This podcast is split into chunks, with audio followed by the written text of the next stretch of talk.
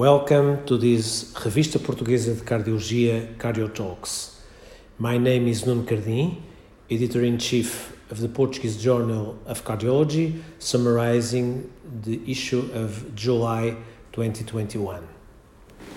In this issue, we start with a very interesting New Directions paper.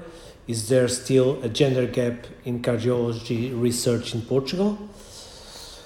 Uh, after that, we have a state of the art paper, an update on the efficacy of statins in primary and secondary prevention of atrial fibrillation. We have three original articles. The first one is Impact of SARS CoV 2 Pandemic on ST Elevation Myocardial Infarction Admissions and Outcomes in a Portuguese Primary Percutaneous Coronary Intervention Center. Preliminary data Another original paper, Cost Effectiveness of Cardio-Oncology Clinical Assessment for Prevention of Chemotherapy Induced Cardiotoxicity.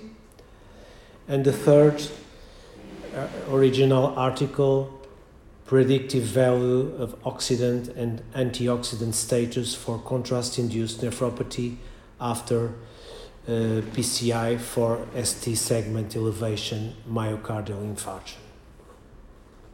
In this issue, we have a case report coronary artery bypass grafting in a child with Kawasaki disease, and we also have two images in cardiology.